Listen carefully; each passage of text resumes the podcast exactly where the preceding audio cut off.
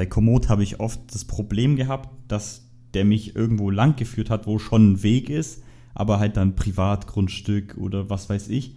Und das ist tatsächlich was, was sich mit eben dieser Heatmap auf, auf Strava komplett verändern lässt. Elevation Podcast. Talk, Infos und Interviews rund um Trails, Running und Berge mit Lukas und Oliver. Hallo Lukas, einen schönen guten Abend zu einer neuen Folge Elevation Running Podcast. Heute wieder mal wir beide ohne fremden Interviewgast. Wir haben uns auch lange nicht gesehen. Wie geht's dir? Hallo, hallo, mir geht's wunderbar. Mir geht's heute wirklich sehr, sehr gut. Ich bin sehr motiviert, gute Laune. Könnte eigentlich nicht besser sein, wenn ich ehrlich bin. Ja, das ist irgendwie, ich hätte es vom letzten Mal reinkopieren können, da hast du fast das gleiche gesagt. aber es ist ja, schön, aber, aber heute kann ich den Hintergrund später auch noch etwas erläutern und dann macht es mehr Sinn. Gut, dann, dann heben wir uns das doch glatt für später auf. Was haben wir heute vor? Wir haben mehrere kleine Themen, also es ist mehr wieder so eine Talk-Folge und so ein, wenn's, wenn man es Hauptthema nennen möchte, ist nochmal eine Ergänzung zu unserer letzten Zweierfolge, wo es um das, diese Tipps für Einsteiger in Richtung Trailrunning ging. Da haben wir noch zwei Ergänzungen, die wir da noch anbringen wollen. Die machen wir dann so gegen, gegen Ende der Folge und davor haben wir den üblichen Smalltalk, ein paar Gadgets und, und solche Dinge, über die wir uns einfach kurz austauschen wollen. Und deswegen legen wir eigentlich gleich los. Vielleicht schaffen wir es diesmal endlich mal wieder unter einer Stunde, damit man nicht immer Langdistanz laufen muss, um uns komplett anzuhören, sondern auch vielleicht mal bei einem 5 bis 10 Kilometer Lauf mit der Folge durchkommt. Da frage ich als erstes mal, wie läuft dein Training, wenn es schon läuft? Und ist es vielleicht auch der Grund, warum du gut drauf bist? Ja, also mein Training läuft ganz gut. Also ich bin zufrieden. Ich habe ja jetzt vor zwei Wochen wieder angefangen. Das ist jetzt momentan ist Dienstag, ist die dritte Woche, also gerade erst angefangen. Ähm, ja, halt einfach relativ das gleiche Training, wie ich letztes Jahr hatte für den Zugspitz Ultra. Nur habe ich es ein bisschen halt verschoben und angepasst quasi auf Sachen, wo ich mir gedacht hätte, okay, das, das, das brauche ich noch irgendwie so ein bisschen oder das würde ich für mich persönlich verändern. Ähm, und natürlich ein bisschen nach vorne gezogen alles, weil ich laufe ja nicht erst die Zugspitze, sondern davor kommt ja schon Innsbruck und da will ich ja auch eine ja, gewisse Fitness schon haben. Deswegen habe ich schon ein bisschen vor den anderen Leuten gestartet, die, die halt nur für die Zugspitze oder halt, was heißt nur für die Zugspitze, aber die halt mit der Zugspitze starten, äh, trainiert und ja, die ersten zwei Wochen waren hart. Ähm, ich weiß nicht, es ist irgendwie, wenn ich andere Leute frage, die kennen das Problem nicht. Aber ich hatte es halt einfach immer so, wenn ich zum Beispiel jetzt Intervalle laufen musste, da hatten wir erst das Thema, dass du sagst, es war zu viel oder wie auch immer. Wobei das gar nicht, das hast du gar nicht gesagt. Du hast gesagt, ist schon viel für den Anfang. Du hast nicht gesagt, ist zu viel. Ähm, da habe ich quasi einen Wechsellauf gemacht, also ein Kilometer schnell, ein Kilometer langsam. Und der schnelle Kilometer war, glaub, gar nicht mal so extrem schnell, weil der war nur in einem Vierer-Pace. Und ja. Genau, und ich hatte halt das Problem, dass ich irgendwie die Intervalle recht gut rumbekommen habe meistens. Beim ersten Mal habe ich in, am Anfang recht gelitten, das wurde dann hinten raus besser, warum auch immer. Ähm, und dann jetzt beim zweiten Mal, ich habe es am Dienstag nochmal gemacht, da habe ich statt, boah, hab ich, wie viel habe hab ich gemacht? Zwölf, glaube ich. Zwölf, zwölf mal ein Kilometer Intervalle. Und die liefen wirklich sehr, sehr gut und währenddessen ging es mir wunderbar. Ich hatte keine Schmerzen, kein, kein nichts, kein gar nichts. Aber dafür dann drei Tage lang danach so richtig harte Waden. Und das war jetzt nicht so, wie wenn ich einen Krampf habe, das ist ein ganz anderes Gefühl, sondern einfach nur so hart und Schmerzen. Aber es ist nicht so, dass ich irgendwie keine Leistung hätte, sondern einfach, dass die Waden sagen, nee, keine Chance. Und dann ist es schwierig. Und das hatte ich jetzt eben die letzten zwei Wochen nach den Intervallen. Dazu kam noch, dass mir ein kleines ähm, Upsi passiert ist. Ich weiß nicht, wer es gesehen hat, aber ich bin am Sams Samstag ähm, Bergintervalle gelaufen. Das erste Mal wieder seit langem bin ich an den Tegelberg gegangen. Ähm, den kenne ich ja mittlerweile sehr, sehr gut und eigentlich jeden Stein. Ähm, jedenfalls standen da sechs mal acht Minuten an.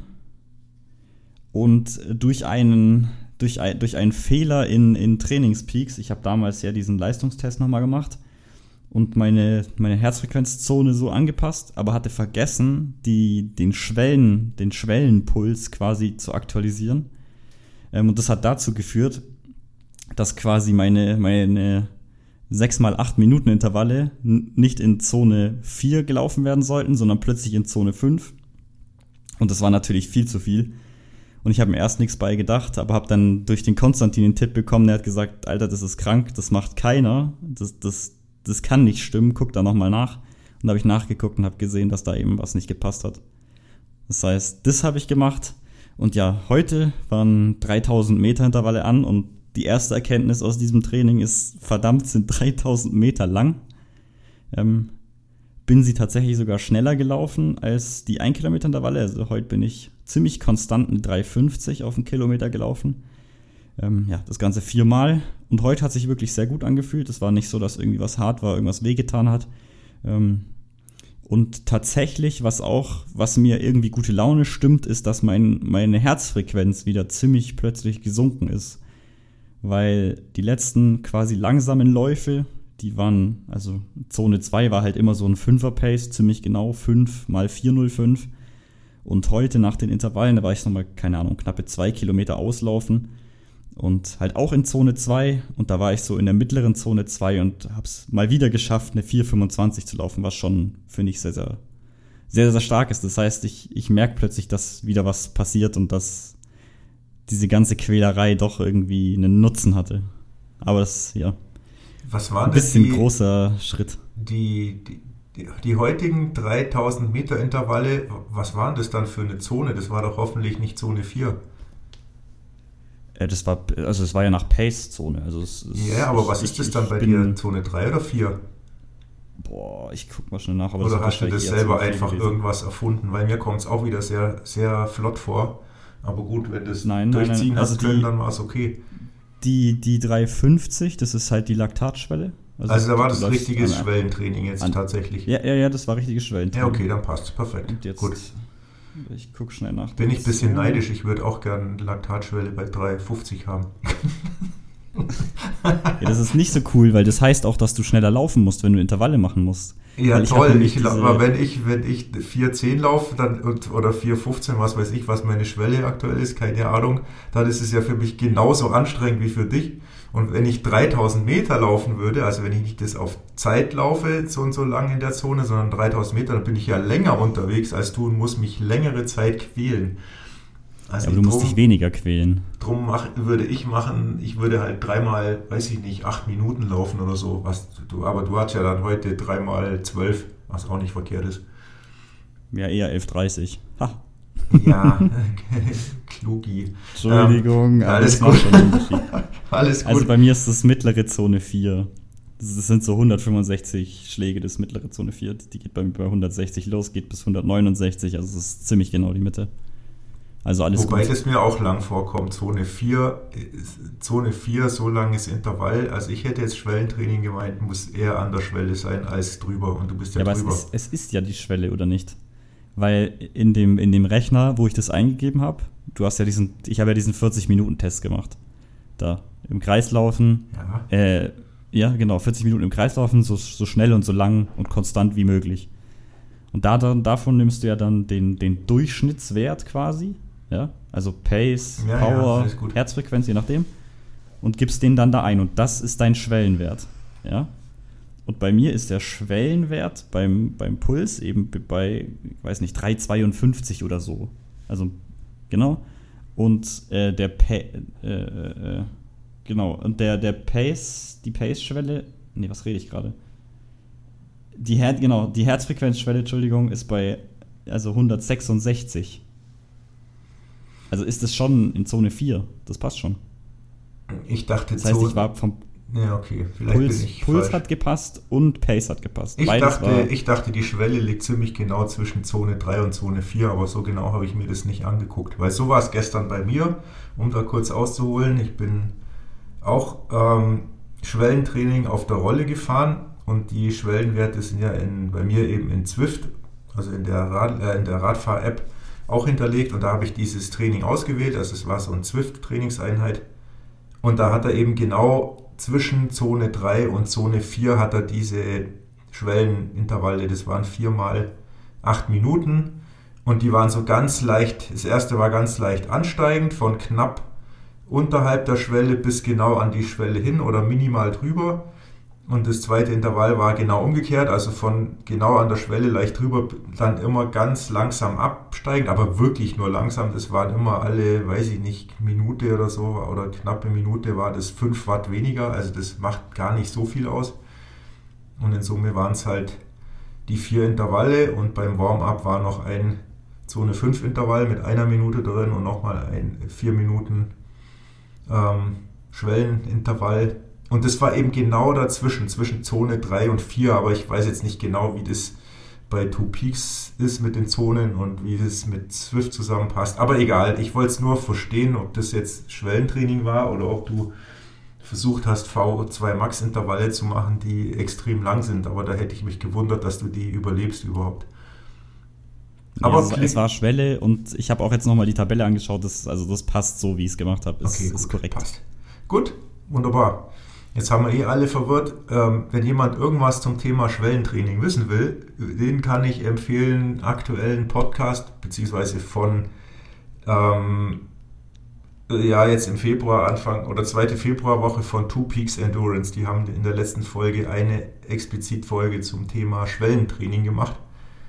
Und das Schwellentraining, da kann ich jetzt vielleicht mal ganz kurz zitieren, ist eben jetzt in der nicht direkten Vorbereitungsphase, aber so in der in der nicht ganz weit entfernten Vorbereitungsphase vor einem Ultralauf eben sehr wichtig, weil man da eben diese, diesen Schwellenwert, diesen Wert, den man ähm, eine gewisse Zeit gut aushalten kann vom, vom Laktat her im Blut, das sich bildet, weil man diesen Wert halt quasi verbessern kann und trainieren kann und an diesem Schwellenwert eben, wenn man das trainiert, ein höheres Tempo laufen kann. Und das ist, haben die eben gesagt, geht jetzt gerade so langsam los ähm, für die normalen Ultraläufe, die jetzt dann im Sommer so sind, also Zugspitz Ultra und was auch immer da so ist, da sollte man jetzt eben in diesem Bereich trainieren.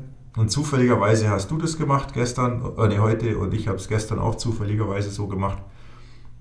Aber nur für, zur ganz groben Erklärung, wer, äh, warum das jetzt gerade interessant wird, diese Art von Training. Ich habe noch einen kleinen Einwurf. Jo. Ich weiß nicht das passt jetzt zwar nicht so, also es passt schon zum Thema, also es ist eigentlich eher eine Leidensgeschichte von mir. Ich nehme an, du hast noch nicht meine Story gesehen auf Instagram, oder? Äh, weiß ich nicht, erzähl. Also ich, also ich war ja heute, wie gesagt, dieses Schwellentraining, zwar relativ zügig. Und da gibt es halt bei uns in Füssen so ein Segment, da bin ich schon ein paar Mal drüber gelaufen, da war ich auch immer in der Top 10 weil da die Competition, wenn man so will, nicht so stark war. Also waren keine so extrem schnellen Zeiten gelaufen. Mhm. Da habe ich mir gedacht, gesehen, okay. Jetzt fällt mir ein. Oh, mach weiter. Okay, habe ich eben gesehen, okay, da kann ich was holen, da kann ich die Krone holen. Und das ist mir dann eben heute eingefallen. Bin da drüber gerannt. Ähm, habe wirklich geschaut, dass das alles passt. Bin dran geblieben, war, war gut. War lang, aber war gut. Habe dann gedacht, ja, okay, geil, das Ding habe ich in der Tasche freue mich, gehe nach Hause in die Badewanne, mach die App auf und sehe, dass heute am gleichen Tag, kurz bevor mir, also kurz vor mir wahrscheinlich, muss so gewesen sein, ähm, weil beim letzten Mal, wo ich geguckt habe, war es noch nicht drin, einer da auch gelaufen ist und der hat jetzt den ersten Platz. Der war noch mal irgendwie fünf Sekunden oder sechs irgendwie schneller als ich. Da war ich schon ein bisschen empört. Das war schon auch wirklich ein Zufall. Ja, das ist wirklich ein großer und bitterer Zufall, weil das habe ich tatsächlich vorhin gesehen, dass da der bisher die Bestzeit hatte, der, das war ja von 2020 eine Bestzeit. Und das, ja, genau, das genau das diese so Bestzeit an einem, an einem Tag, vier Jahre später, zwei Leute das gleiche nochmal schneller laufen, ist schon wirklich großer Zufall. Ah, keine Ahnung. Lustig. Aber oder, der, oder der hat dich, der war vielleicht kurz hinter dir und und weil er später losgelaufen ist als du, hatte er den früheren Eintrag und war vor dir drin. Und da hat, hat er dich gesehen und hat gesagt, den, den schnapp ich mir, den Typ da vorne. ja, das weiß ich nicht. Ich, ich konnte es nicht sehen, weil ich ihm halt nicht folge. Dann siehst du nur, dass es heute ja, hochgeladen ja. hat, aber nicht die genaue Zeit. Aber ja. ich habe gedacht, das, also mehr Zufall kann ja gar nicht sein. Siehst du, die Probleme habe ich gar nicht mehr, weil Krönchen erlaufen auf Strava, das passiert mir sowieso nicht mehr. Da müsste ich mir irgendwo hier in der Gegend ein Segment selber aufbauen und wo noch niemand gelaufen ist und dann einmal drüber bügeln und sagen, so jetzt habe ich es. Aber das, die Zeiten sind bei mir vorbei, macht aber auch nichts. Komme ich gut mit zurecht. Okay. Sehr schön. Also das war jetzt auch ein Grund deiner guten Laune oder kommt der noch? dass das Intervall. Nee, der Grund der guten Laune war, dass es einfach heute gut lief und dass mein Puls so gut war. Klasse. Also vergleichsweise niedrig und ich vergleichsweise schnell war und diese drei Kilometer waren okay hässlich, aber nicht so hässlich, wie sie hätten wahrscheinlich sein können. Ja. Nee, klingt gut. Aber ich, habe auch festgestellt, dass Schwellentraining schon tatsächlich auch hässlich ist. Ist mir gestern auf der Rolle auch deutlich bewusst geworden. Da, war es so ganz Bisschen lustig. hässlich muss sein. Der, der macht dann, man hat ja immer den Bildschirm vor sich und dann zeigt er immer an, was man jetzt, was man jetzt machen muss und den Widerstand stellt er auch selber ein. Also an den Widerstand komme ich nicht vorbei, ich muss den treten, ich kann da nicht schummeln und muss halt dann meine Watt runterspulen. Und dann macht er eben, hat er erst dieses erste Intervall gemacht, leicht ansteigend. Ich weiß nicht, von 270 Watt auf 305 ging das dann hoch. Wobei das ja sehr individuell ist und ich bin ja jetzt auch kein super Radler, aber ist jetzt, ist halt, sind halt meine Werte für die Schwelle. Und dann hat er gesagt, ja, guck, schau auf den Puls, den du zum Schluss hast von dem Intervall. Und dann beim nächsten Intervall geht es halt von 305 Watt dann innerhalb von 8 Minuten runter auf die 270. Und dann schreibt er nach kurzer Zeit, ja, beobachte deinen Puls. Und sagt er, wenn du fit bist, dann sollte bei, innerhalb dieses Intervalls der Puls leicht nach unten gehen, weil ja die Wattwerte ähm, auch runtergehen, also peu à peu. und dann ist mein Puls, also er war, ich sage mal, er war fast konstant, also er ist minimal, ich glaube ein oder zwei Schläge ist er abgefallen. Da ich gedacht, okay, also von, von richtig fit kann wahrscheinlich noch nicht die Rede sein. Ich glaube, der hat gemeint, der Puls müsste ein bisschen mehr runtergehen. Aber es war einfach, das wird halt einfach natürlich hinten raus das Intervall minimal leichter, aber die Anstrengung oder der Puls steigt halt bei mir dann auch über die Dauer dieses langen Intervalls mit an. Und dann in dem zweiten Set waren die Pulswerte sowieso nochmal deutlich drüber und zum Schluss musste ich echt kämpfen. Also da habe ich dann echt gebissen, dass ich das durchziehe. Aber so muss es halt auch manchmal sein und dann bringt es einen auch voran. Und das Schöne beim Radeln ist halt, ich merke halt heute nichts, mir tut halt nichts weh. Wenn ich sowas beim Laufen mache, dann tun mir halt am nächsten Tag die Gräten weh. Oder auch abends schon, wenn ich ins Bett gehe oder in der Früh, wenn ich aufwache, tut mir alles weh. Das ist halt nach dem Radeln überhaupt nicht, obwohl es vom Puls richtig anstrengend ist. Aber die, für die Muskulatur oder, ja, weiß ich nicht, vor allem für die Gelenke ist es halt deutlich entspannter. Von dem her war auch eine gute Einheit. Mal gucken, ob ich heute noch auf die Rolle gehe nach unserem Podcast, aber 20.44 Uhr wird wieder spannend. Also ich gehe direkt ins Bett, weil viel Schlaf ist auch wichtig für die Regeneration und ist dann quasi auch schon wieder Training. Ja, aber ich stehe ja vielleicht nicht ganz so früh auf wie du. Von dem her schlafe ich dann halt in der Früh ein bisschen länger und gehe halt dafür später ins Bett. Ja. Aber anderes Thema. Äh, unsere letzte Folge zum Thema Motivation. Was ist Motivation? Das haben vielleicht auch welche gesehen in der Story auf Instagram es ist wirklich nicht so, auch wenn man es vielleicht nicht glauben mag, dass wir andere Podcasts kopieren und uns da die Ideen klauen. Weil lustigerweise, ich hatte das berichtet, wir hatten am, ich weiß gar nicht mehr, den Wochentag, ich weiß es nicht mehr, war es Montag oder war es auch Dienstag, habe ich mit der Nadine den Podcast aufgenommen zum Thema Motivation. Und zwei Tage später habe ich einen längeren Lauf und schaue halt, was gibt es für aktuelle Podcasts. Und da kommt von ähm, Höhenmeter statt Kilometer in dem Podcast geht es um das Thema Motivation. Da ich dachte, das kann doch jetzt nicht wahr sein. Jetzt meint natürlich jeder, weil deren Podcast halt schon am Wochenende rauskam und unserer erst danach, dann am Mittwoch, würde jetzt jeder meinen, ja toll, jetzt haben die Elevation Fuzis einfach mal die Idee aufgegriffen. Aber das war genauso Zufall wie mit deinem Segment Klau. Und da habe ich echt gedacht, das darf jetzt nicht wahr sein. Das, das machen wir eine Folge und die machen eine Folge und es ist unabgesprochen fast zum, ja, zum gleichen Tag entstanden. Also schon, schon manchmal kurios. Aber die Folge, ja, war, also ich muss sagen, ich habe noch, das war die Folge, wo ich am meisten gutes Feedback bisher gekriegt habe. Von den Leuten, die's, die ich so, oder die mir halt Feedback geben die haben gesagt, war, war richtig gut. Also habe ich wirklich von vielen Feedback gekriegt und auch eigentlich von mehr Leuten als sonst üblicherweise zu irgendeinem Podcast. Also scheint ganz gut gelungen zu sein. Nadine hat es heute auch in, in, LinkedIn noch gepostet, die ist da relativ aktiv.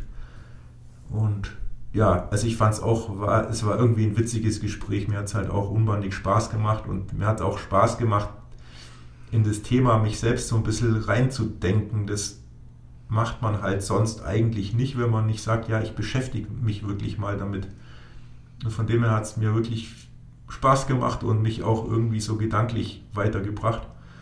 Und ich fand es auch spannend, weil im anderen Podcast, im Höhenmeter pro Kilometer Podcast, da waren ähnliche Aspekte, aber auch einige ganz andere dabei. Also man sieht, das hat halt schon wirklich sehr breite Facetten, dieses Thema. Und kann es nur jedem empfehlen, der es noch nicht angehört hat, hört mal in unsere letzte Folge rein, Folge 27.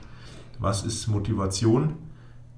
Und du hast ja auch gesagt, du fandest es gut. Wie, wie hat es dir gefallen oder vielmehr, was, was waren für dich irgendwie so, wo du gesagt hast, ja cool, habe ich noch gar nicht dran gedacht oder was war für dich so ein Highlight? Würde mich jetzt einfach also persönlich also, mal interessieren. Ich fand's, ich fand's allgemein eigentlich sehr gut. Es war, also ihr zwei habt halt gut miteinander funktioniert, teilweise irgendwie ein bisschen aneinander vorbeigeredet. Speziell als es auf dieses Thema kam mit, ob das gesund ist ich habe schon verstanden, worauf sie raus wollte und ich habe auch verstanden, worauf du raus willst, aber irgendwie habt ihr euch gegenseitig so ein bisschen verpasst, hatte ich das Gefühl. Oh, Oder jeder ist ein bisschen so auf, auf seiner Meinung festgesessen. Fand ich gerade gut, ja, aber muss auch mal sein.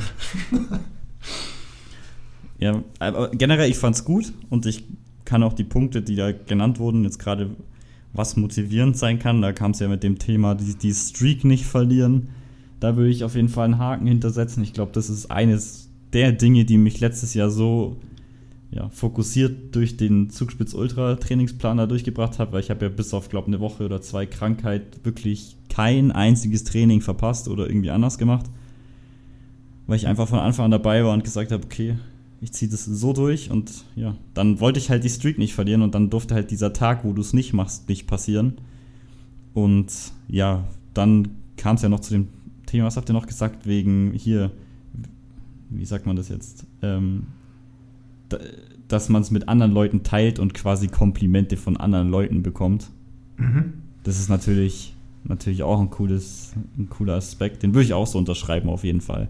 Aber ich würde auch definitiv sagen, dass, weil da habe ich heute erst ein, ein Reel auf Instagram gesehen, da, da war die Frage im Raum, würdest du das immer noch machen, wenn du es keinem erzählen könntest? Und da habe ich mir gedacht, ja, doch, hundertprozentig würde ich es noch immer machen weiß nicht. Mhm. Das ist auch irgendwie so eine Challenge an mich selber. Also ich fand's gut, ich fand's wirklich gut. Ähm, großen Bereich abgedeckt, kurzweilig. Ich habe in dem Dauerlauf sehr gelitten, meine Waden waren sehr hart. ähm, sehr motivierend in dem Moment. Nee, und dann ging's, dann ging's, da, zu dem Zeitpunkt ging es dann darum, was, wie, ich weiß nicht, ob ich es noch genau zusammenbekomme, aber was die Leute daran hindert, quasi ihren Willen umzusetzen. Oder ich glaube, du hast, ja. du hast gesagt, jemand, der jetzt was will, der setzt sich das in den Kopf, aber macht es dann nicht. Und warum, woran das liegen könnte. Mhm. Und da habe ich mir gedacht, ja, eigentlich macht das schon Sinn, dass es halt, dass man irgendwie so in seinem, in seinem Gewohnheitstunnel ist. Und wenn dann wirklich diese kleinste Störung passiert, dass man dann einfach sagt, ja, okay, dann soll es heute nicht sein. Das fand ich sehr interessant. Mhm. Also ich habe da noch nie so drüber nachgedacht, aber so jetzt im Nachhinein oder während dem Lauf auch habe ich gedacht, ja, nee, da gibt es bestimmt Aspekte, auch bei mir, wo das definitiv so zutrifft. Ja. ja, genau, das waren eben auch so Dinge, wo Nadine gesagt hat, die mich auch so wirklich, wo ich auch sagte, ja, hast eigentlich recht, habe ich so noch gar nie im, im Blick gehabt. Das war eben auch so was davon, dieses Thema Gewohnheit, dass das halt sehr eine sehr große Rolle spielen kann und, und auch nochmal, wie sie es so deutlich gemacht hat, ich meine, das ist eigentlich jedem klar, aber dass sie gesagt hat, jeder Mensch ist halt einfach anders.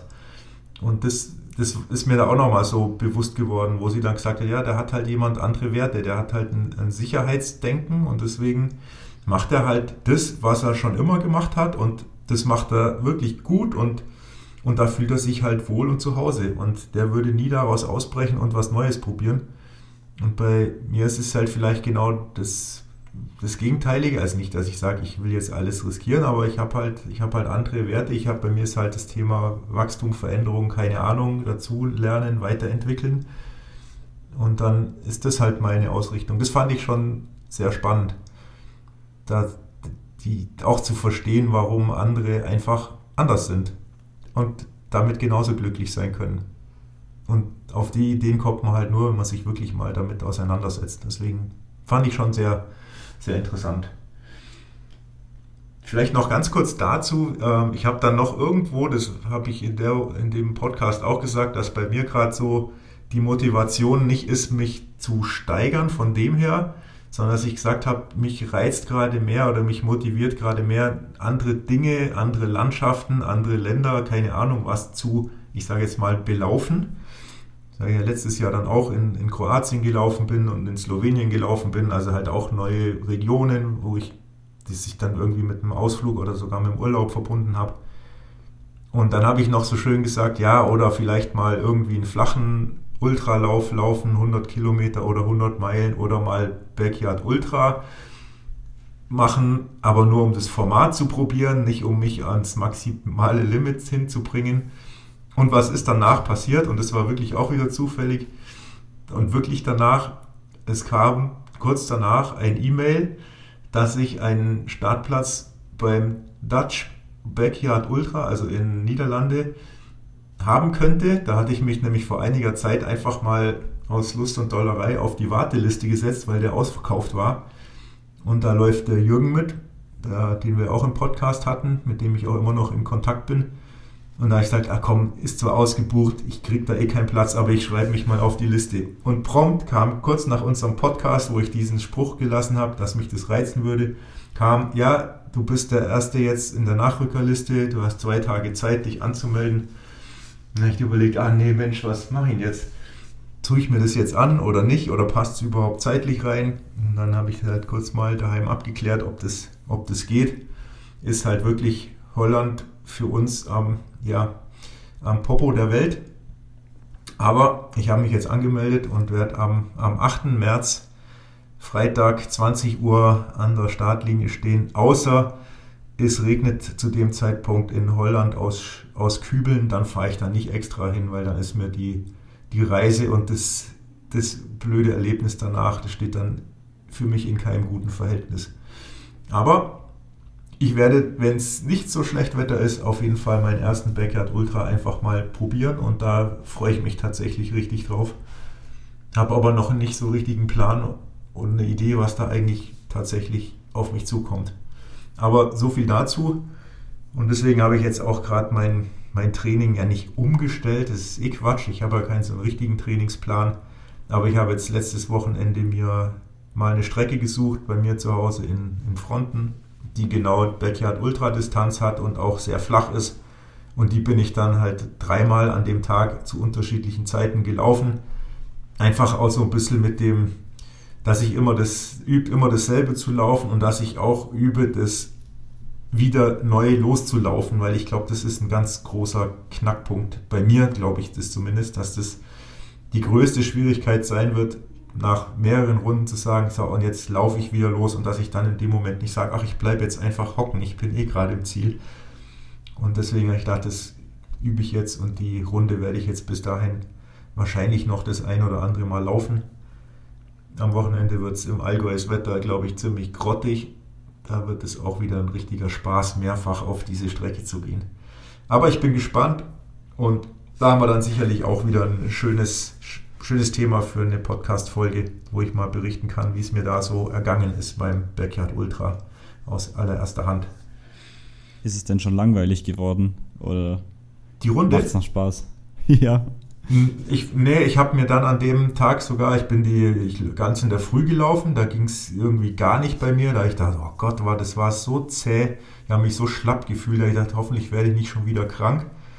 Und dann bin ich irgendwann am, am frühen Nachmittag nochmal gelaufen, glaube ich. Oder im späten Vormittag, ich weiß gar nicht mehr. Da ging es richtig gut, da hat es richtig Spaß gemacht, da lief es richtig flott, habe ich auch andere Schuhe angezogen, um die mal auszuprobieren, auch mal so zu gucken, mit welchen Schuhen kann ich denn gut laufen, so flach und welche rollen gut und was heißt rollen müsste bei dem Tempo eigentlich gar nicht. Und also da lief es richtig gut und dann bin ich noch ein drittes Mal gelaufen und da hatte ich mir eigentlich vorgenommen, ich laufe ein bisschen langsamer, aber dann bin ich zu spät los, dann musste ich doch wieder ein bisschen schneller laufen, dass ich rechtzeitig wieder zu Hause bin und ähm, die lief auch richtig gut und es war eigentlich keine davon langweilig. Und während der letzten Runde habe ich dann noch gesagt, ja, wenn abends, das war eben am Samstag, ich gesagt, wenn abends Bayern in Leverkusen gewinnt, dann laufe ich danach in der Dunkelheit nochmal eine Runde. Aber nachdem Bayern da eine böse Klatsche gekriegt hat, hat es sich das, ich sag mal, zum Glück erledigt und ich bin keine vierte Runde mehr gelaufen. Da sind wir schon und wieder beim Motivationsthema, gell? Nö, das war, nee, das war ein Regelthema. Ich habe mir eine, eine, Regel gegeben hab, oder eine Wette gemacht oder wie auch immer und nach der habe ich mich gehalten. Hätte ich hätte Bayern gewonnen, wäre ich nochmal raus. Also das finde ich jetzt nicht Motivation. Ja, und am nächsten Tag, da war es irgendwie, war ich jetzt nicht, ja, das, bleiben wir dabei, nicht so mega motiviert, so einen riesenlangen Lauf zu machen, weil es auch ein bisschen, war mir irgendwie zu, zu viel Action am Wochenende. Und dann bin ich halt dann doch noch nachmittags raus und bin eine Runde gelaufen. Und da habe ich auch gedacht, oh, nach dem gestern, nach dem dreimal da die Runde laufen, das war jetzt nicht in Summe weit, aber es waren in Summe dann auch 20 Kilometer, war jetzt auch nicht nichts. Und hatte dann auch jedes Mal ein bisschen schon die Anstrengung gemerkt in den Beinen. Da ich dachte, oh, Sonntag wird sicher zäh. Und dann bin ich gelaufen und Sonntag lief bombig. Total frische Beine, war richtig gut. Da ich dachte, oh Mensch, heute könnte ich noch viel länger laufen und das hat mich dann auch motiviert. Da hatte ich auch so wie du heute das Gefühl, dass ich merke, es, es geht voran mit der Kondition. Also das passt schon. Also es ist, es, man merkt es dann schon, wenn man die Umfänge steigert. Von dem her, so soll es ja auch sein. Gut. Definitiv, ja. Genau. Ähm, dann würde ich sagen, noch ganz kurz zwei, zwei Nachträge zu unserer ähm, Traillaufen für Einsteiger-Folge. Ich glaube, das war unsere letzte von vor zwei Wochen, die wir aufgenommen haben, wenn ich es richtig weiß. Bin gar nicht mehr. War das so, gell? War schon so. Doch, ich glaube schon, ja. Genau, also Folge 26, da haben wir so ein, Bericht, ein bisschen berichtet, wie man den Einstieg zum ins Traillaufen findet, entweder als, ich sag mal, Kompletteinsteiger in den Sport oder auch, wenn man schon Lauferfahrung hat, auf ja, von Straßenläufen oder Firmenlauf oder sonstigen Joggen, was man halt betreibt. Und ja, da haben wir vielleicht noch zwei, zwei kleine Nachträge, die sind mir danach noch so eingefallen oder an mich herangetragen worden. Und zwar sind es eigentlich zwei Themen. Das erste Thema, das war mir gar nicht so bewusst, war ja, wie, wie finde ich denn jetzt eine Trailstrecke? Also jetzt wirklich ganz pragmatisch, wenn ich jetzt bei mir in der Gegend ähm, zu Hause sage, ich möchte jetzt einfach mal wirklich, wie es wir empfohlen haben, einfach sagen, ich laufe jetzt wirklich mal irgendwelche Pfade oder Wege, die nicht Straße sind. Wie finde ich die denn eigentlich? Das war mir jetzt gar nicht so bewusst, aber ist natürlich eine, eine legitime Frage. Wenn man sich da sonst nicht so aufhält, dann, dann hat man die ja halt auch noch nie vielleicht abgegrast in dem Sinne. Und dann habe ich ähm, mir überlegt, ja, also wie würde es ich machen? wenn ich jetzt keine Strecken kenne oder auch wenn ich irgendwo im Urlaub bin, was mache ich dann? Ich suche mir halt irgendwelche Strecken logischerweise mit, mit einer App raus. Und das ist jetzt für mich eigentlich ganz selbstverständlich, aber da war halt auch die Frage, ja, App ist ja schön, aber wie, wie funktioniert das denn technisch? Also wie, wie sehe ich denn, was ist es denn für eine Art von Weg? Also ich kann natürlich jetzt zwei Punkte anklicken, die verbindet es mir dann auch irgendwie mit einer Strecke, aber dann habe ich ja nicht zwingend einen Trail auf der Strecke gefunden. Und das kann man jetzt auch nicht so einfach einstellen mit diesen Apps, glaube ich zumindest. Und dann war die erste Frage, ja, soll ich das mit Strava machen? Dann habe ich gesagt, ja, kann man, aber da kann ich dir nicht helfen, weil da braucht man den kostenpflichtigen Account dazu. Da kenne ich mich nicht aus, wie das funktioniert, weil ich keinen kostenpflichtigen habe. Und ich will jetzt auch für Einsteiger keine kostenpflichtige App empfehlen. Und dann habe ich gesagt, ja, dann nehmen wir halt Garmin. Und dann habe ich das mit Garmin Connect am Computer gemacht. Und da hat es dann tatsächlich auch zu, zu unserer Zufriedenheit funktioniert. Und zwar, wenn ihr Garmin Account habt, also ein Garmin Account kann man sich, glaube ich, auch anlegen, ohne dass man eine Uhr besitzt, glaube ich zumindest. Und dann geht man auf Garmin Connect, das kann man finden im, im Browser, im, im Google, loggt sich da ein und dann kann man eben jetzt weiß ich nicht mehr genau, wie es heißt, links im Menü kann man, glaube ich, unter, jetzt muss ich gucken, Moment, wie heißt das Ding? Unter Training und Planung kann man das aufklappen im Menü und kann dann auf Strecken gehen. Und da sagt man dann eben eine neue Strecke planen und dann klappt auch schon so eine Kartenansicht auf. Und da ist es jetzt eben entscheidend, dass man nicht in der, in der Standardansicht sich aufhält, weil da erkennt man eben die Strecken oder die Wegbeschaffenheit nicht, sondern dass man ganz rechts oben ist so ein kleines Symbol mit so zwei übereinanderliegenden Vierecken. Wenn man da draufklickt, dann klappt so ein kleines Fensterchen auf und da kann man eben auswählen, welche Karte man da angezeigt bekommen möchte. Und standardmäßig ist es die, die glaube ich, Google-Karte und das müsst ihr umstellen auf OpenStreetMap. Und dann stellt die Kartenansicht komplett um. Die ist jetzt vielleicht, Lukas sagt, nicht sonderlich hübsch, das stimmt auch, aber da ist die OpenStreetMap-Karte dann hinterlegt und da erkennt man eben an den Wegen, an den Strichen, was ist es für eine Art von, von Weg. Und ähm, man erkennt ziemlich deutlich, ob es eine Straße ist, dann ist es halt so ein breiter weißer Strich. Und sobald es in Outdoor-Bereich geht, sind es halt normale graue Striche oder sogar gestrichelte, also so weiß-grau gestrichelte Linien.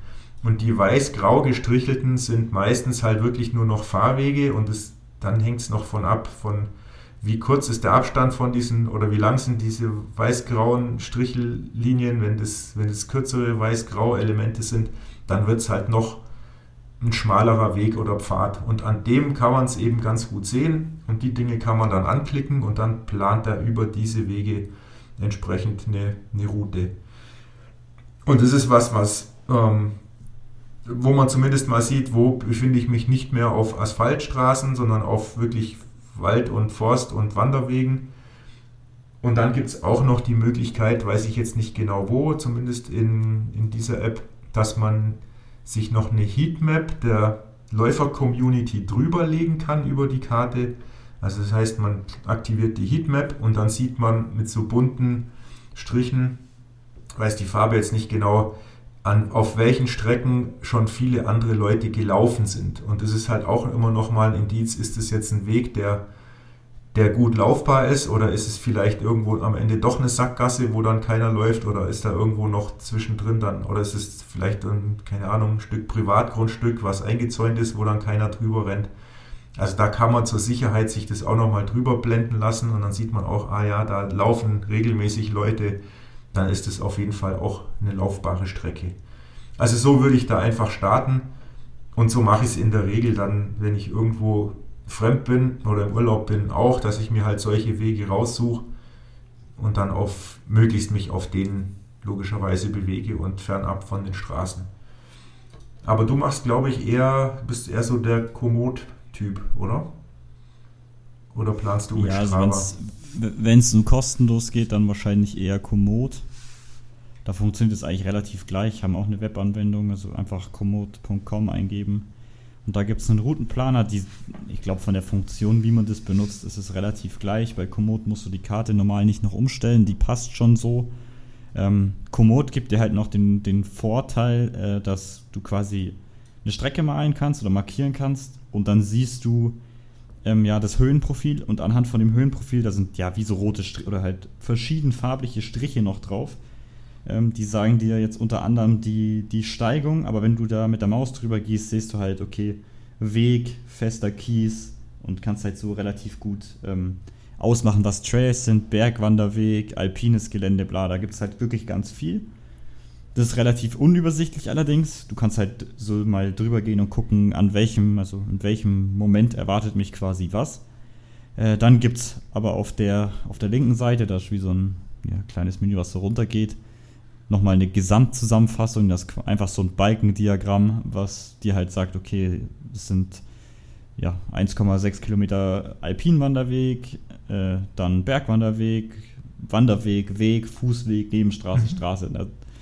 Kannst du das, das sind die Wegtypen und du kannst jetzt noch nach Wegbeschaffenheit dann, das ist drunter nochmal ein Diagramm. Ähm, da geht es halt alpines Gelände, naturbelassen, loser Untergrund, Kies, Asphalt ja. und es gibt natürlich auch unbekannt, weil Aber es siehst du ist nicht alles drin. Auf der Karte siehst du da schon, was es für eine Art von Weg ist, grob? Oder ist es eher Rätselraten anhand der Striche, der, der Straßenart, die dargestellt ist? Also, du siehst es anhand der Striche nicht wirklich. Also klar, das, was du gesagt hast, mit dem gestrichelt und dann gepunktet, das ist ein Indiz. Allerdings ist gepunktet halt auch, also es ist ja nicht nur, die Art beschreibt ja nicht nur den, den Weg, sondern teilweise auch die Schwierigkeit. Das heißt, mhm. ähm, bei Anfängern auf einem gepunkteten Weg weiß ich jetzt nicht. Also da muss man schon, glaube ich, ein bisschen mehr aufpassen, weil ja, da halt durchaus mehr passieren kann. Keine Ahnung, ist steiler, ist ausgesetzter, was weiß ich. Ähm, das ist natürlich ein Hinweis, aber wirklich sagen kann man es nicht. Was es bei Komoot noch gibt, was ich ganz geil finde, aber ich weiß jetzt nicht, ob das. Nee, nee, das, das ist auch bei der kostenlosen Version natürlich. Ähm, erstmal haben die quasi so Highlights. Äh, da kann jeder, der irgendwo unterwegs war, kann auf der Strecke ein Highlight setzen. Da kannst du eben auch nach Lauf-Highlights suchen kannst du anhand von dem Ding mal gucken, wo sind die Leute langgelaufen. Und zu den Highlights gibt es dann, also ein Highlight besteht halt immer aus einem, ja, einem Namen, dann ist ein Bild dabei oder mehrere Bilder, weil jeder, der dann da vorbeigelaufen ist, kann quasi ein Bild hinzufügen. Meistens eine Beschreibung und Kommentare und dann kannst du halt meistens da, wenn du nicht so der Lesefan bist wie ich, dann guckst du halt einfach die Bilder an und siehst, ah, okay, so schaut es da aus. Mhm. Und wenn du dann noch mehr wissen willst, dann liest halt noch die Beschreibung bzw. die Kommentare da kannst du schon relativ ja, viel von rausholen. Und was es auch gibt, und das gibt es auch in Strava, dazu gleich aber auch noch ein kurzer Satz. Ähm, die haben angefangen, quasi, wenn du jetzt Komoot mit dein, deinem Handy trackst und dann ein Foto machst, dann können die quasi anhand der, der, ja, der Daten im Foto wissen die dann, wo du das Bild gemacht hast. Und ich glaube, wenn du dem zustimmst, dann werden eben auch die Bilder, die du gemacht hast, einfach auf der Karte ohne Highlight angezeigt. Dann sind dann quasi auf dem Wegen so grüne Punkte und du kannst einfach mit der Maus drüber gehen und dann öffnet sich dieses, dieses kleine, in so einem kleinen Vorschau das Bild, was an diesem Ort aufgenommen mhm. wurde. Und so kriegst du halt schon ziemlich genau raus, was für ein Weg das ist. Ähm, und kannst natürlich nicht alles einsehen, aber auf einem Foto ist schon, da ist schon sehr viel Information und das hilft immer recht viel weiter. Ja, cool. Genau. Das, also das ist gut. Und jetzt noch, also ich benutze Strava, ich bezahle dafür und ich finde auch, dass es das wert ist. Ich weiß nicht, ob ich es schon öfter erzählt, aber da gibt es ja diese Heatmap, da siehst du, wo laufen die Leute. Das ist ein sehr gutes Indiz. Und ja, da findet man halt auch immer wieder so kleine, ja, so kleine, so, so, so Schätze quasi. Zum Beispiel heute kann ich nur davon reden, was heute passiert ist. Ich bin ja jetzt seit ein bisschen über einem Jahr in Füssen und habe da wirklich schon fast alles abgelaufen, was geht, auch an Trails. Also mir fehlt, mir fehlen wirklich nur ein paar wenige Straßen. Ich habe nachgeguckt, ich glaube, ich habe fast 80 Prozent von Füssen habe ich. Ähm, und es gibt ja den Kalvarienberg und nebendran gibt es einen Berg, das ist quasi der zwischen, zwischen dem Schwansee und ja, Füssen. Der heißt Kienberg, also der wieder im Fronten. Und da habe ich mir gedacht, da müsste man doch eigentlich auch drauf kommen und habe dann hier bei Strava mal ein bisschen mehr reingezoomt und habe tatsächlich gesehen, dass vereinzelte Striche, also wirklich so ganz hell, da muss man schon genau hinschauen, ähm, von der Heatmap da drüber gehen und habe dann quasi gegoogelt und zack, habe ich einen Bericht von 2007 gefunden, dass man tatsächlich auf den Kienberg drauf kann. Ähm, relativ problemfrei, kann man sogar überschreiten. Und ja, das heißt, das nächste Mal werde ich mir das ähm, im nächsten Traillauf, den ich mache, wo es draußen auch noch hell ist, werde ich mir das mal anschauen und da mal drüber laufen. Und ja, dann habe ich einen coolen Weg gefunden, den wahrscheinlich Leute mit anderen Karten und vielleicht auch einem anderen, vielleicht interessiert es die meisten ja auch nicht. Aber ich gucke mir halt schon immer die Gipfel an und überlege, könnte man da drauf? Ähm, aber ohne Strava hätte ich da auf jeden Fall nicht weiter gesucht und hätte die Idee verworfen. Also, mhm. ja. genau. Ja, ich mag ja auch meine, meine Suunto Planungs-App, die mag ich auch sehr gern. Normalerweise benutze ich sogar sehr oft die. Aber die hat, hat auch diese schöne Heatmap-Funktion, aber die hat halt den Nachteil, die ist halt bei Weitem nicht so verbreitet wie Garmin. Sprich, da ist die Heatmap halt nicht so ausge, ja, ja, ausgeprägt, wie es bei Garmin allein schon ist. Und Strava hat ja den Vorteil, dass es eigentlich alle ja, Uhrendaten und GPS-Daten von allen Geräten sammelt. Sprich, da ist alles drin, was Garmin-User haben, was Suunto-User haben, was wahrscheinlich Polar und sonstige User haben. Sprich, wahrscheinlich hat Strava wirklich die könnte ich mir vorstellen, die beste Heatmap von allen und die meisten Einträge. Ist jetzt nur eine Vermutung, keine Ahnung. Garmin ist ja auch mhm. riesig und nicht jeder, der Garmin hat, ist auf Strava. Aber ich kann mir schon vorstellen, dass Strava so die größte Abdeckung an, an Laufdaten auf dieser Welt hat. Das würde ich so bestätigen. Und vor allen Dingen, das ist auch noch ein kleiner Einwurf, ähm, bei Komoot habe ich oft das Problem gehabt, dass der mich irgendwo lang geführt hat, wo schon ein Weg ist, aber halt dann Privatgrundstück oder was weiß ich. Und das ist tatsächlich was, was sich mit eben dieser Heatmap auf, auf Strava komplett verändern lässt. Ich habe schon viele Routen gesteckt, aber es ist, glaube ich, noch nicht einmal passiert, dass ich dann irgendwo stand und umdrehen musste, weil man da irgendwie nicht weiterkommt. Ja, genau, das ist aber halt genau das Problem von der OpenStreetMap. Das ist, die OpenStreetMap ist ja eine ja, Community gepflegte Landkarte und da kann jeder im Prinzip die, die Kartendaten aktuell halten und das führt aber halt auch zu gewissen Fehlern. Und das Problem hätte ich natürlich mit meiner vorgeschlagenen Garmin-Planungsmethode auch. Und das hatte ich tatsächlich halt auch schon, dass er mir irgendwo sagt, jetzt kommt hier ein Weg, wo du abbiegen sollst. Den Weg gibt es aber vielleicht gar nicht. Oder der Weg ist so eingewachsen, dass man nicht mehr laufen kann und du musst umdrehen. Also solches Zeug hatte ich tatsächlich halt in der Planung auch schon.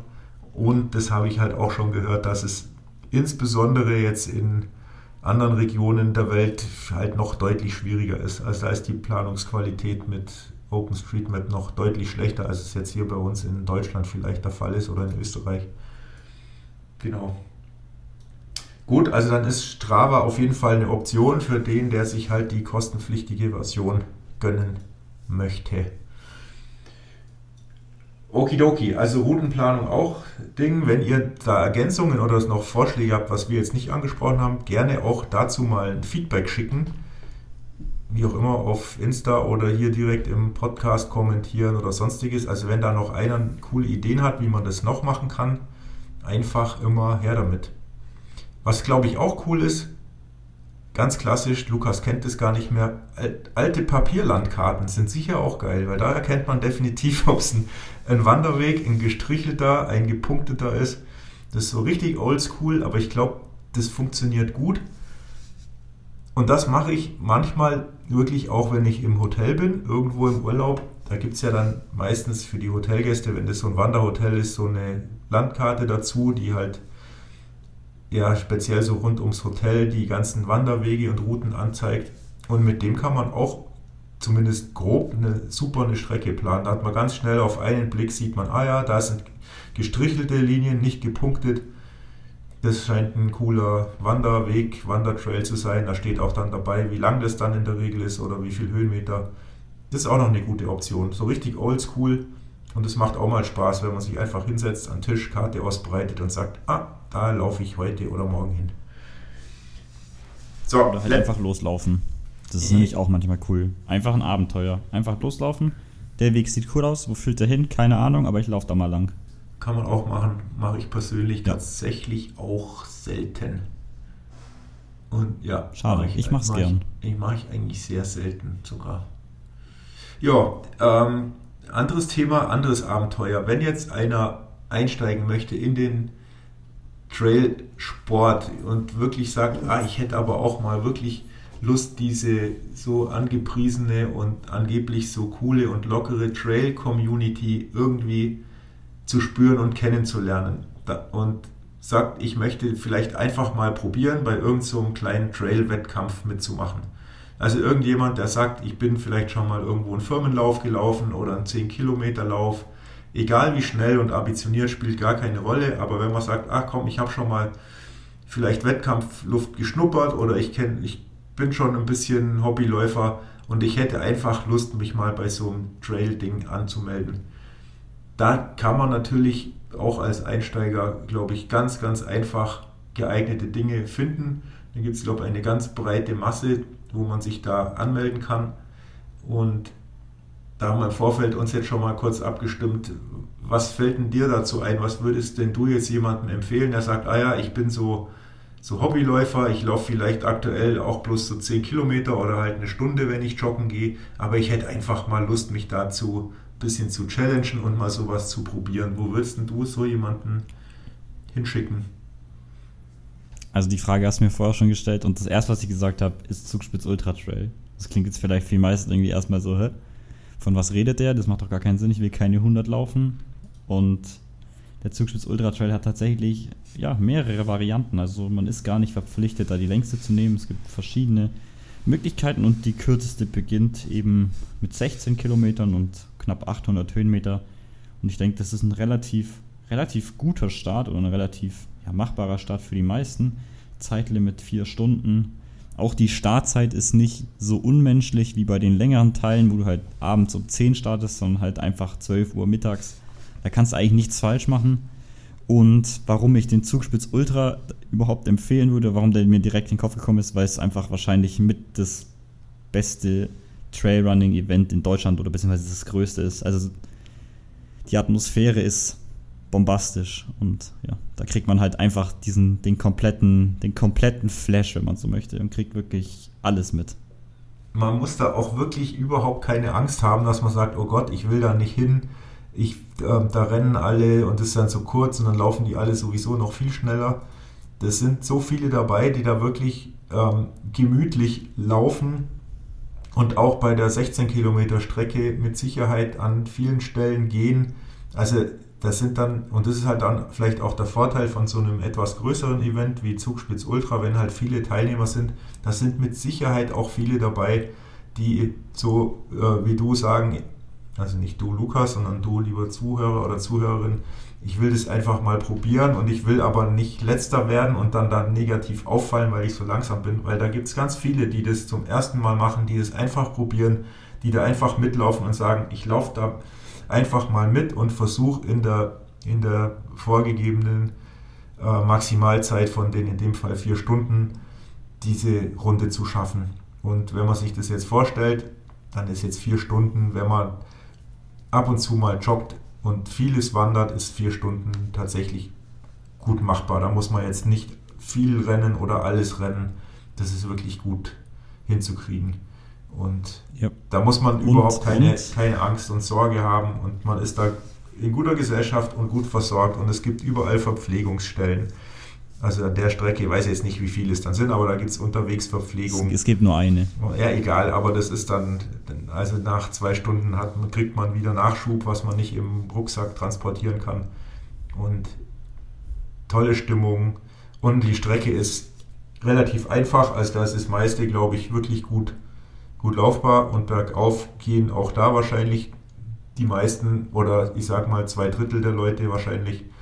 Ein Drittel wird wahrscheinlich drüber rennen ein paar Prozent rennen drüber wie die Verrückten, aber die meisten werden da gemütlich loslaufen. Und wenn ihr euch da einfach sagt, komm, ich stelle mich da irgendwo ins hintere Drittel am Start und laufe da einfach mal mit und gucke mir das an und lass mich nicht von der Geschwindigkeit von den Leuten, die vorne in der vorderen Hälfte stehen, anstecken und versuche da zwanghaft mitzurennen, sondern lauf mein Tempo. Überhaupt kein Ding, kriegt man hin und ist, glaube ich, eine schöne Strecke. Ja, das Schöne ist ja auch, dass du quasi dich nicht verloren fühlst, solltest du weiter hinten mitlaufen.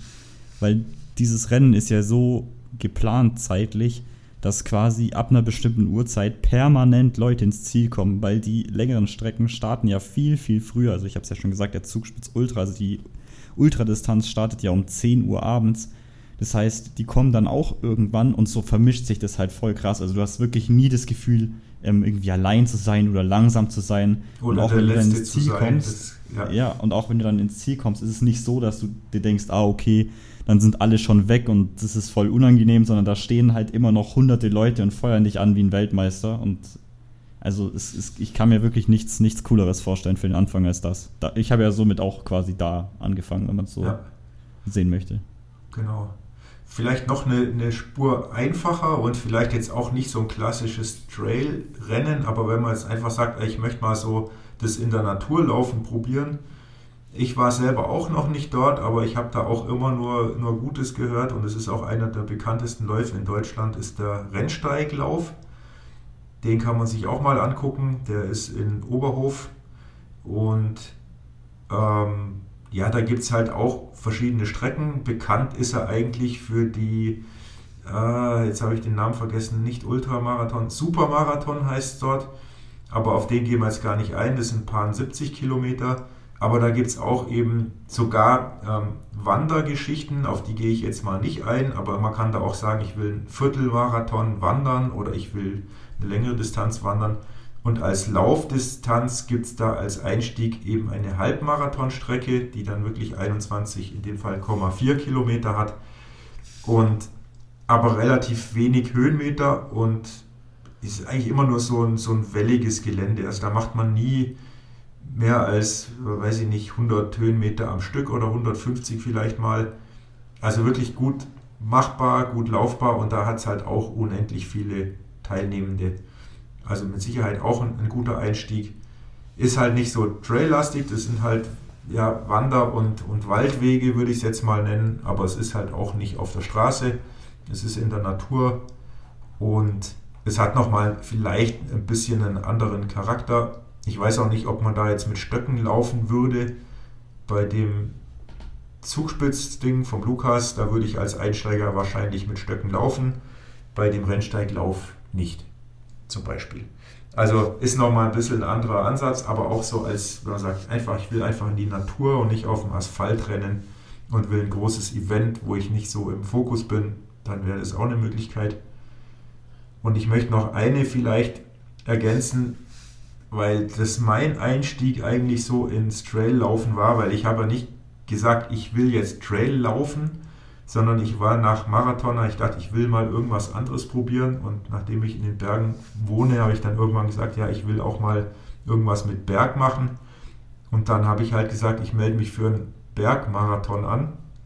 Und mein erster Lauf nicht auf der Straße, der irgendwie so war, ähm, das war der ganz bekannte Jungfrau-Marathon in der Schweiz.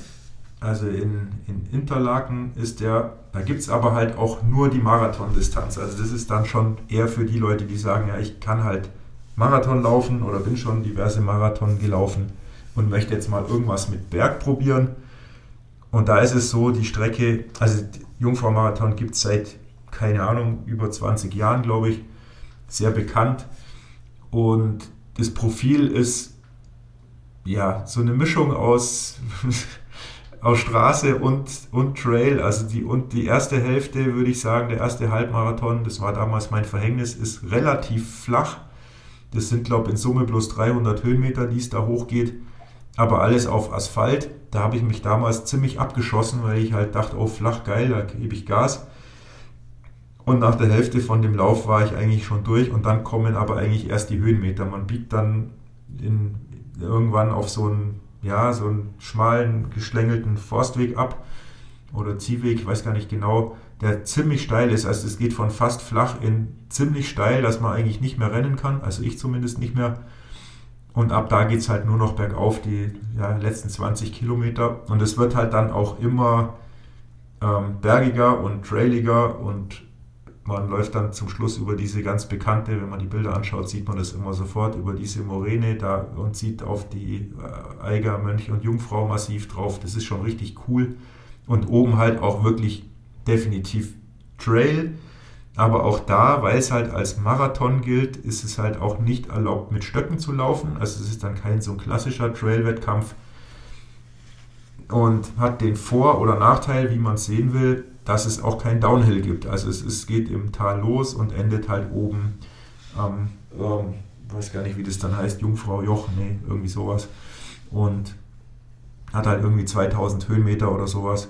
Und es gibt halt kein Downhill, was aber auch für einen Einstieg durchaus wieder ein Vorteil sein kann, weil Downhill ja auch so seine eigene Schwierigkeit hat.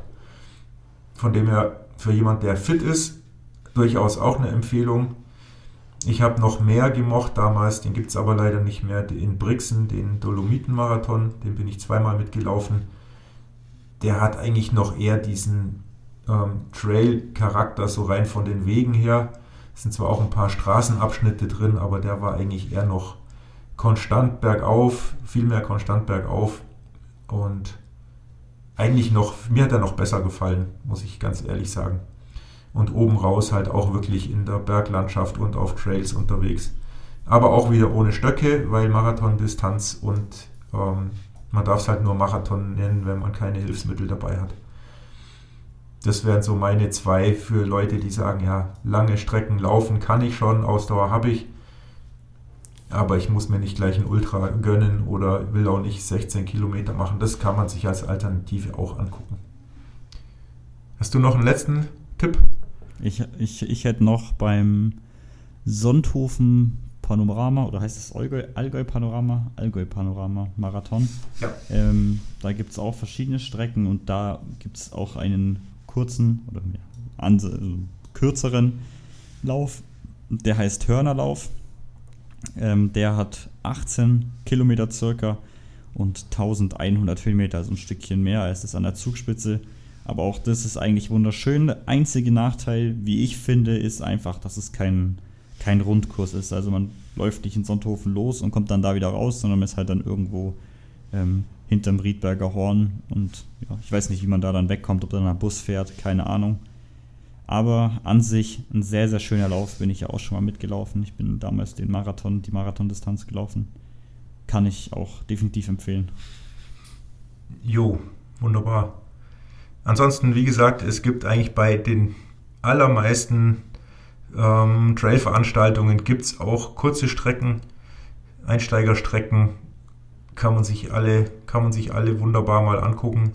Trotzdem Empfehlung wäre für jemand, der vielleicht ein bisschen ängstlich ist, weil er sagt, ich bin halt doch sehr langsam und blutiger Einsteiger und auch Laufeinsteiger. Schnappt euch irgendein größeres Event. Zugspitze ist sicherlich prädestiniert, weil halt, wie gesagt, immer jemand auf der Strecke ist, die ganze Zeit Leute ins Ziel einlaufen, am Ziel immer jemand ist, ähm, man ist nie allein unterwegs. Das vermischt sich, die Stimmung ist super, es ist top organisiert. Also definitiv eine Empfehlung. Ähnliches gilt mit Sicherheit auch für, für Innsbruck, fällt mir da noch ein. Da wird es ganz ähnlich sein. Die haben auch entsprechend versetzte Startzeiten, dass das wahrscheinlich genauso gut ist. Sind auch sehr viele Leute unterwegs, auch eine tolle Stimmung. Auch eine relativ einfache Strecke zu laufen, um da mal reinzuschnuppern. Ja, und dann gibt es noch viele, viele mehr. Direkt im Allgäu noch den, ja, die Mountain Man Serie, die haben auch kurze Einstiegsstrecken und wahrscheinlich haben sogar alle UTMB-Läufe auch irgendwas Kurzes, was um die 20 Kilometer oder weniger ist. Von dem her einfach mal wagen und ja, wenn man noch gar keine Wettkampferfahrung hat und noch nie irgendwo bei einem Wettkampf mitgelaufen ist, auch nicht auf der Straße, ja, dann ist es vielleicht ein bisschen tricky, vielleicht ist es auch nicht schlecht, wenn man einfach mal mit jemandem zusammen das macht, der schon ein bisschen Erfahrung hat mit dem Ganzen, wie funktioniert das mit der Anmelderei und das schadet, glaube ich, jetzt auch nicht, wenn man da nicht von alleine irgendwo hinreist oder hinfährt und dann sich da durchorganisieren muss. Aber eigentlich ist es auch kein Hexenwerk. Und ja, einfach machen, probieren und wie gesagt, die wenigsten, haben wir damals auch schon gesagt, sagen, wenn sie es probiert haben, oh nee, das war jetzt ja überhaupt gar nichts für mich, ich laufe jetzt doch wieder nur auf der Straße.